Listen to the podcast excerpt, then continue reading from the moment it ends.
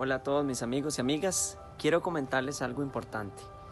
Una de las cosas que tenemos que tener claro todos los días y que tenemos que recordarnos es que este puede ser el mejor día de nuestra vida vivido. En nuestras manos está construir ese día maravilloso, ese día de plenitud, ese día de pruebas, pero de tenacidad, de persistencia para encontrar y buscar eso que tanto anhelamos.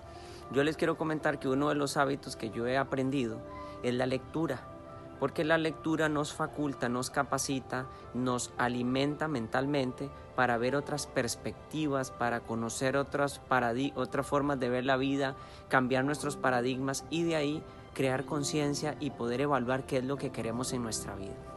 Esta semana estoy leyendo este libro que se llama 100 hábitos de, las de la gente exitosa de Nigel Cumberland. Me ha parecido un libro bastante interesante. Es un libro que podemos ir leyendo capítulo a capítulo, uno cada día, y con ello vamos aprendiendo nuevos hábitos que la gente exitosa, según él, eh, aplica y utiliza a diario. Por eso se lo recomiendo al que le gusta la lectura y al que no hay que hacer el hábito, empezar por, por, de los 100 hábitos, ocupamos empezar por el primero que es la lectura y el aprendizaje. En esta era de la información, tenemos que estar pendientes de qué es lo que está entrando a nuestra mente y ser selectivos para escoger eso que nos capacite.